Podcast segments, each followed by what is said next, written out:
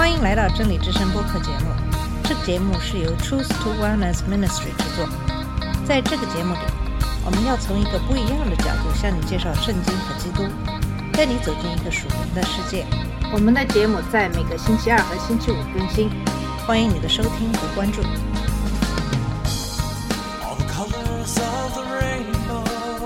你好，我是马俊。在今天的节目，我们来谈谈在箴言中有关于对于饮酒问题的经文。那么谈到酒的问题，我们知道中国有自己的酒文化，酒经常在宴会里边出现。那么关于酒的问题，箴言有两个主题。第一个主题是在箴言九章一到五节中对智慧的邀请中出现的。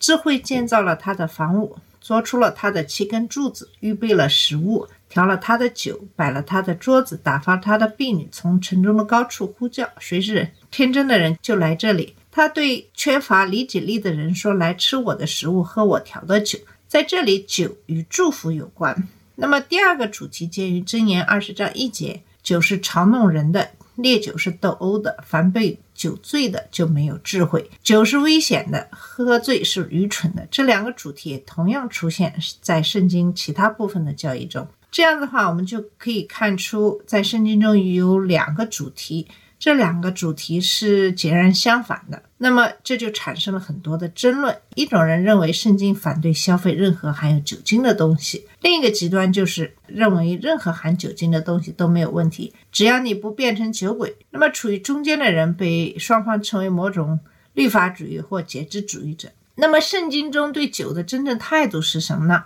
首先，圣经中对酒有许多正面的描述，酒有药用价值。保罗建议提摩太喝一点酒治胃病。酒被用来包扎伤口，无论是作为药物的成分，还是以酒精饮料的形式，酒仍然有许多药用价值。在圣经中，酒也被用来代表物质和神圣的祝福，是对即将到来的救世主时代的希望。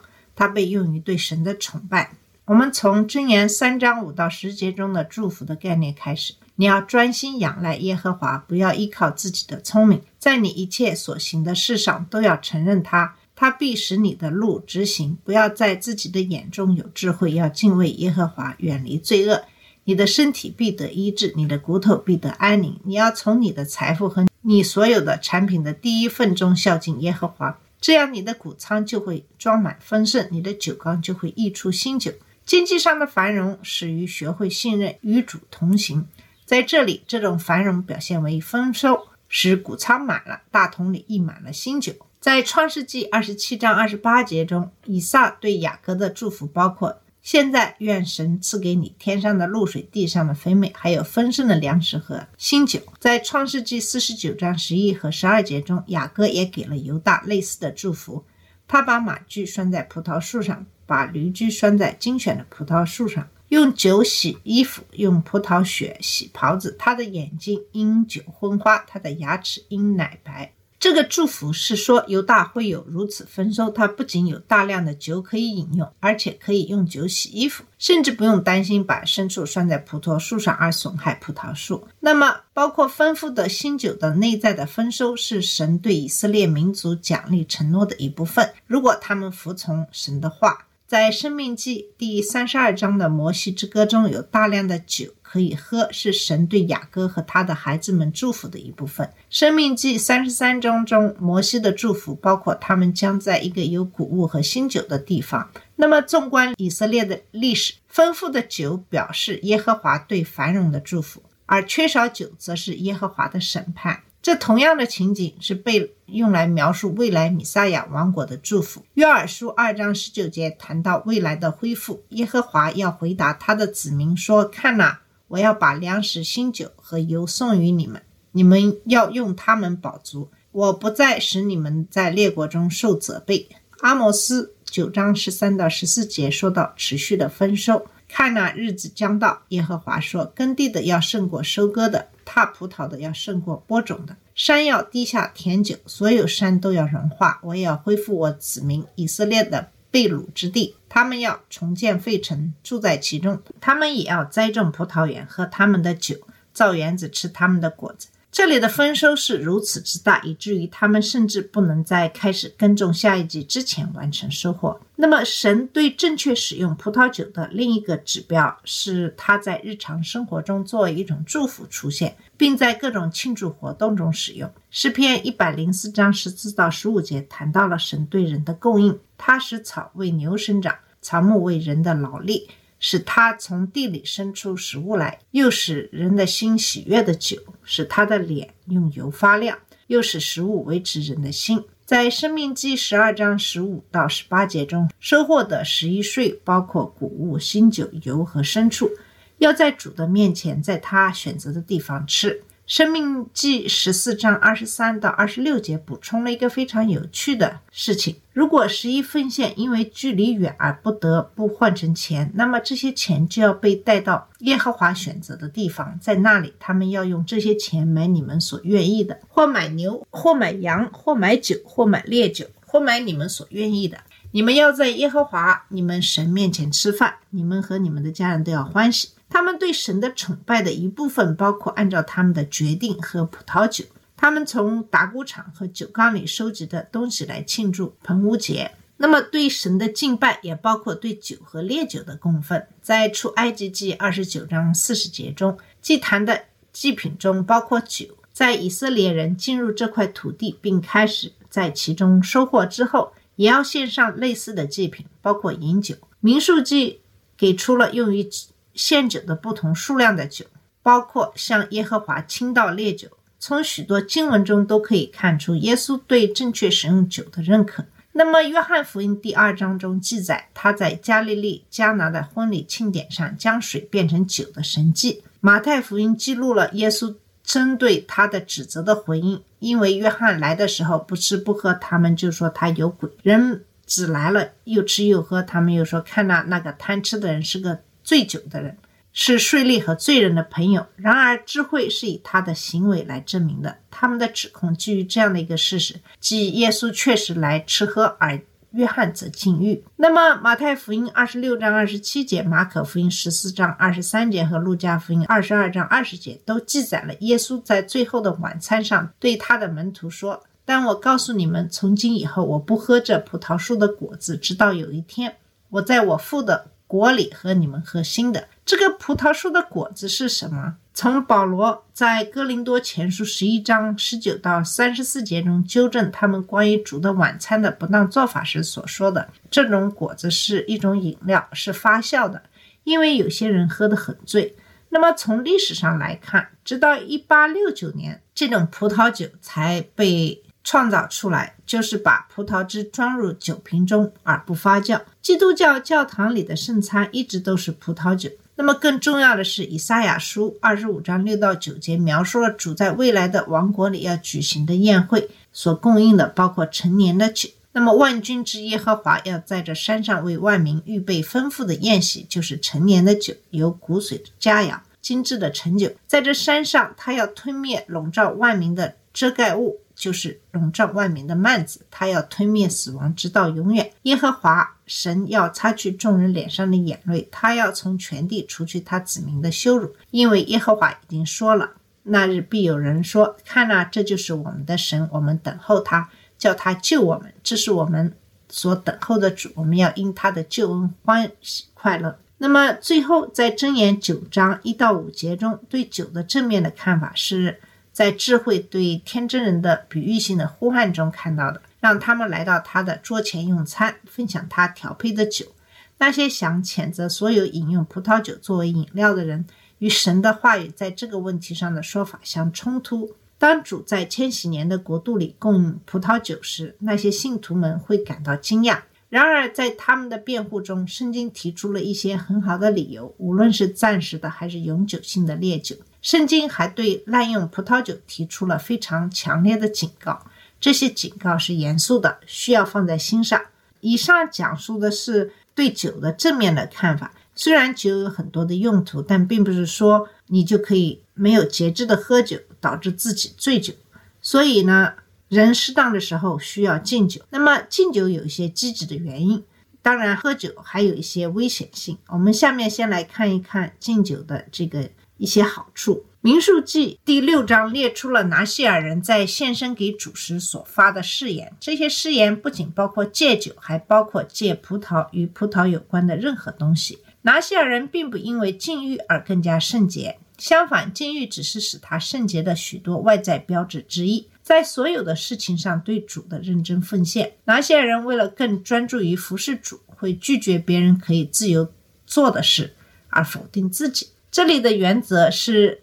与任何进食的原则一样，《利未记》十章八到十一节记载，祭司在会幕中或后来在圣殿中侍奉时，有一个永久的命令，即敬酒。这是为了区分圣洁和非圣洁，以及清洁和不清洁的东西。这也可能是为了防止他们出现导致拿达和亚比户死亡的不敬行为。上下文表明他们可能已经醉了。祭司们在其他时候可以喝酒和喝烈酒。保罗在提摩太前书第三章中列出了长老和执事的资格，包括对酒的限制。长老不能是一个成天喝酒的人，一个在酒里坐了很久的人。这个词也被用来指习惯性的喝多的人。执事不能多饮酒，这句话的意思相似，两个人都可以喝酒，执事比长老更多，但两个人都不能对酒上瘾或有追求。酒对他们来说是不重要的。为什么这是非常重要的呢？因为有两个原因。第一个原因是教会领袖必须小心，因为他们作为榜样，要避免别人用饮酒来证明他们所做的事有罪。自愿禁欲是爱别人胜过爱自己的一个方面。第二个原因是箴言三十一章四到五节中讲到的对于莱缪尔王的告诫。三十一章说利位尔君王不可饮酒。统治者不可饮烈酒，因为他们喝了酒就忘了所定的事，颠倒了一切受苦人的权利。这个原则需要被任何有权力地位的人铭记在心，对那些自称是主耶稣的追随者来说更是如此。这不仅适用于教会中的长老，而且坦率地说，也适用于家庭中的父母。因为他们彼此之间和他们的孩子打交道，这只是喝酒的众多危险之一，也就是为什么需要如此谨慎的原因。那么，饮酒的危险始于其本身的特性，就像箴言二十章一节所描述的那样：酒是嘲弄人的，烈酒是斗殴的，凡被酒醉的就没有智慧。酒的特性显示出它是作为一个嘲笑者的化身。这是一个说话不尊重别人、取笑别人的人，在这个过程中是傲慢的，因为嘲笑者是骄傲的、傲慢的、顽固的、抗拒责备的，所以被智慧和知识所逃避。酒提供了幸福、快乐和对麻烦的逃避，但正如任何受到酒鬼影响的人所知道的那样，它带来更多的麻烦、深刻的悲伤和极端的痛苦。酒是一个嘲笑者，强烈的饮料啤酒是一种争吵者。由于它带来不安和骚动，它是响亮的、嘈杂的和动荡的。那些喝酒的人，由于这种酒的影响而步履蹒跚，被引入歧途。他们是没有智慧的。一句话的意思就是，这样的人是个傻瓜。箴言中的其他语句对这些特征进行了扩展。箴言二十一章十七节显示酒的嘲弄特性：喜爱享乐的人必成为贫穷的人，喜爱酒和油的必不能成为富足的人。酒承诺会带来快乐，但爱酒的人却发现贫穷和没有快乐。箴言二十章二十一到二十二节也警告了这种结果：不要与喝大酒的人在一起，也不要与贪吃肉的人在一起，因为喝大酒的人和贪吃肉的人要归于贫穷，昏昏沉沉的人要穿破衣裳。箴言二十三章二十九到三十五节也看到了这种嘲弄和争吵的性格。他描述了受酒精影响的人，谁有祸患。谁有愁苦，谁有争论，谁有怨言呢？谁有无故的伤痕，谁有眼睛发红？然后那些在酒中逗留很久的人，那些去品尝混合酒的人，不要看那酒是红的，在杯中闪闪发光。顺利下肚的时候，到最后就像蛇一样咬人，像毒蛇一样刺人。你的眼睛要看见奇怪的事，你的思想要说出悖谬的事。你要像卧在海中的人，或像卧在桅杆顶上的人。他们打我，我却没有病；他们打我，我却不知道。我什么时候能醒来？我将寻求另一种饮料。那么酒在杯子里看起来很诱人，但最后却是一条蛇，一条毒蛇，它毒害你，带来祸患。悲伤、争吵、抱怨和未知原因的伤害，为什么他们是未知的呢？因为这个人喝得太醉了，不记得发生了什么。不管是小心踉跄的撞到了什么，还是被别人打了，眼睛变红有两个原因：一是酒精导致的血管扩张，或者是熬夜喝酒而缺乏睡眠，但早上仍要起床上班，有失去对思想的控制，导致出现幻觉和变态。可悲的是，虽然喝酒导致了如此多的痛苦，但是当人从醉酒中醒来时，又会寻求另一种饮料。这些不同的经文表明，沉溺于酒精会导致各种财政、身体和关系上的问题，财务状况下降，甚至到了贫穷的地步。因事故和打架而受伤，健康问题有大有小，直至因肝硬化而死亡。因酒精杀死脑细胞而导致精神健康下降，造成健忘和推理能力下降，出现幻觉、关系紧张和破裂，以及变态和罪恶的增加。那么，加拉太书五章二十一节将醉酒列为肉体的行为之一，同时还有狂欢、淫乱、不洁、拜偶像、巫术、争斗等等。哥林多前书六章九到十节将醉鬼与通奸者、拜偶像者、奸淫者、同性恋者、盗贼、贪婪者、谩骂者和诈骗者列为不能继承神的国度的人。大多数的酗酒者不认为他们有问题，但是那些酗酒者根据酗酒的程度可以分为几个层次。最严重的是那些由于成瘾而接近生命终点的人。下面就是那些因为喝酒而导致严重的健康问题、失去了家庭、工作的人。接着来就是那些正在出现健康问题或关系紧张，或因为经常喝醉而错过工作的人。轻一点的就是那些只是偶尔喝醉的人。再下一个层次就是那些很少甚至从未醉到昏迷的人，但是他们需要喝酒来放松、解压或睡觉。所以你看，无论酒精中毒是在哪一个水平，所有酗酒者都有一个相同的根本问题：他们希望通过喝酒来帮助他们应对生活。箴言三十一章六到七节给出了这方面的见解：把烈酒给那灭亡的，把酒给那苦命的，让他喝了酒，忘了他的贫穷，不再记得他的忧患。正如已经指出的，喝酒不能解决任何世俗问题，它只会使问题复杂化，把处理这些问题的时间推迟。只有他们的死亡才能结束他们在地上的麻烦，但这是他们永恒麻烦的开始。那么，这些酗酒的人还有希望吗？有，但是这个希望并不是来自一些匿名酗酒者协会。这些协会可以帮助一个人停止饮酒并保持干净。但他们自己的理念是一个酗酒者并没有被治愈，只是清醒。无论距离最后一次饮酒多少年，帮助也不会来自心理，因为他们认为酗酒是一种疾病，在这种错觉下进行治疗。因此，即使成功的让一个人戒酒，他的问题仍然存在，真正的问题并没有得到解决。那么，这个真正的问题就是罪。